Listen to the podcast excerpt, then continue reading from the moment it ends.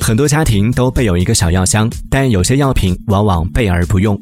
过期药品如果不及时处理，可能导致误服；如果处理不当，还会造成环境污染或者流入非法渠道。